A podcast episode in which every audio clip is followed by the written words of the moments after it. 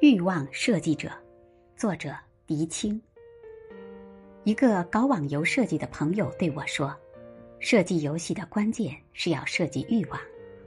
比如，游戏原本是需要一点点过关的，可当你发现有些关口花点小钱即可畅通无阻，原本只是玩玩的你，便也有了称王称霸的想法。”欲望还表现在游戏的反馈机制上，随着游戏的进展，代表经验值的进度条会增加，它时刻提醒你，你变得比上一秒更厉害了。不管是等级、熟练度还是成就，进度条的反馈无所不在。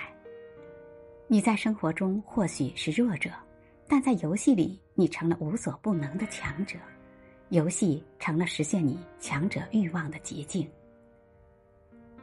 人性的弱点往往表现在总是被欲望牵着鼻子走。我们所看到的不是欲望得不到满足时的打拼，就是欲望被满足后的挥霍。我们是被欲望作用的客体，更是产生欲望的主体。与其说我们被欲望设计师设计，不如说我们对欲望的把控能力越来越弱。什么愿望都想立马实现，只争朝夕。面对欲望，有哲人很早就提出，要学会忍耐，要有一种克服而力求获得实现更大目标和更大幸福感的能力。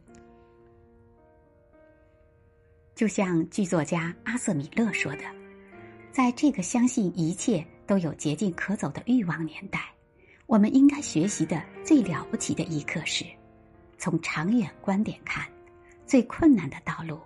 也是最容易的道路。